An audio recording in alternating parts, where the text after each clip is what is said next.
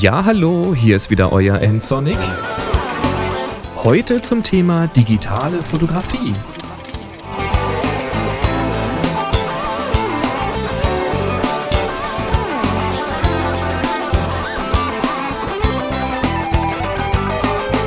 Du hast eine neue Kamera geschenkt bekommen oder du möchtest in andere Bereiche der Fotografie vordringen?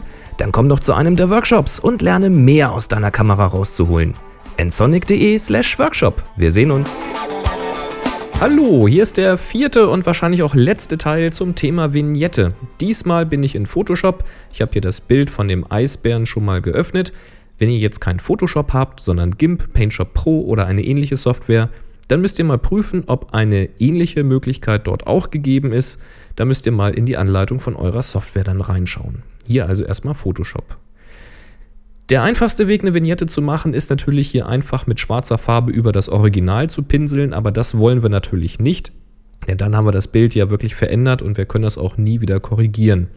Deswegen unbedingt mit Ebenen arbeiten. Ich lege mir hier mal eine neue Ebene an, nehme mir jetzt einen Pinsel, den mache ich auch relativ groß. Hier habe ich ihn schon sehr groß eingestellt. Schwarze Farbe und pinsel hier einfach mal so grob rüber. Ich mache das jetzt gar nicht mal so toll, weil äh, das ist sowieso nicht das, wie wir es hinterher machen wollen. Ich will euch nur zeigen, warum das keine gute Idee ist. Ihr könnt hier zwar über die Deckkraft die Intensität der Vignette ein bisschen regeln, alles schön und gut, aber wenn der Punkt jetzt nicht genau gesessen hat und ihr wollt den Punkt verschieben, und das ist ja der Grund, warum wir überhaupt in Photoshop gelandet sind, denn alles andere können wir in Lightroom auch. Dann verschieben wir das hier mal und ihr seht schon, was passiert. Ihr habt hier einfach so eine harte Kante. Und das ist ja nun genau das, was wir nicht wollen. Eine andere Möglichkeit, die ich auch oft sehe, wenn Leute Vignette machen, ist, dass man eine Auswahl macht, eine runde Auswahl und markiert den Bereich, der hell bleiben soll. Das machen wir hier mal so hier so dieser Eisbär, dieser Bereich, den wollen wir hell lassen. Jetzt haben wir eine ganz harte Auswahlkante.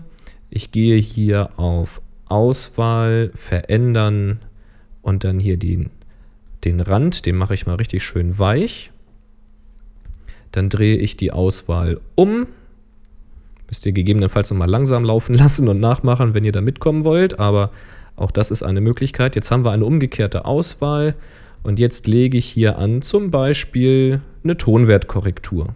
So, jetzt macht Photoshop folgendes. Es legt eine neue Ebene an mit der Tonwertkorrektur und unsere Auswahl ist gleich als Maske definiert. Das heißt, sie wirkt nur dort, wo auch die Auswahl war. So, und jetzt kann ich das Bild außenrum dunkler machen. Tonwertkorrektur ist jetzt nur eine Möglichkeit. Ihr könnt auch oh, irgendwelche äh, Helligkeit, Kontrastregler oder ähnliches nehmen. Das bleibt euch überlassen, wie ihr das Bild dunkel machen wollt. Also auch so geht das Ganze. Auch hier kann man die Deckkraft anpassen. Alles schön, aber wieder dasselbe Problem. Ich möchte diesen hellen Lichtpunkt ein bisschen woanders hinziehen. Das kann ich zwar machen, aber ich habe diese scharfen Kanten hier. Das äh, wollen wir also auch nicht. Wie das Ganze jetzt geht, ist eigentlich ganz einfach. Und zwar macht ihr erst das Bild dunkler mit einer neuen Ebene eurer Wahl. Ich nehme mal wieder hier diese Tonwertkorrektur, mache das Bild einfach ein bisschen dunkler. So, nur dass man das Prinzip erkennt. Jetzt ist das Bild dunkler. Und jetzt nehme ich mir einen Pinsel, und zwar keinen großen, sondern einen kleinen Pinsel. Und dieser Pinsel mit schwarzer Farbe die Maske ist hier markiert von dieser Ebene. Den setze ich jetzt mal hier auf den Kopf. Klack. Jetzt sieht man da schon einen kleinen weißen Punkt, weil an dieser Stelle, da zieht jetzt ja die Tonwertkorrektur nicht. Da habe ich sie jetzt ausmaskiert. Der Punkt ist natürlich zu klein, den kann ich jetzt aber größer machen, wenn ich hier einfach auf mein Verschieben-Werkzeug gehe. Dann kriege ich hier so eine Auswahl und da kann ich die Ecke anfassen und mit der Shift-Taste gedrückt halten. Da kann ich mir das hier anpassen. Wenn ich den Punkt nicht verschieben möchte, dieser Mittelpunkt ändert sich jetzt ja, dann kann ich zu der Shift-Taste, also der Umschalt- oder Großmacht-Taste, auch gleichzeitig noch die Alt-Taste gedrückt halten und dann bleibt der Punkt immer schön in der Mitte. Also auch das ein schöner Trick. Jetzt mache ich das so groß, wie ich es haben will. Darf ruhig noch ein bisschen größer. Sowas vielleicht, schieb mir das noch ein bisschen hin. Das sieht jetzt ein bisschen pixelig aus, aber sobald ich diese Maske jetzt bestätige, diese Transformation, wird die schön weich gezeichnet. Und jetzt kann ich den Punkt überall hinschieben, wohin ich möchte, auch ganz raus. Ich habe niemals irgendwo eine harte Kante. Und ich kann jetzt auch nachträglich den Punkt wieder kleiner machen, wenn ich das möchte. Ups. Hui, Photoshop. Jetzt haben wir hier schon irgendwas gedreht. Kann das größer oder kleiner machen. Auch nachträglich alles nochmal verändern, bestätigen und kann mir das hier schieben wie ein Weltmeister. Ich kann dadurch, dass das eine eigene Ebene ist, die Tonwertkorrektur jederzeit noch weiter bearbeiten, wenn ich das möchte und es richtig duster machen hier. Ich kann die ganze Deckkraft verändern. Seht ihr das?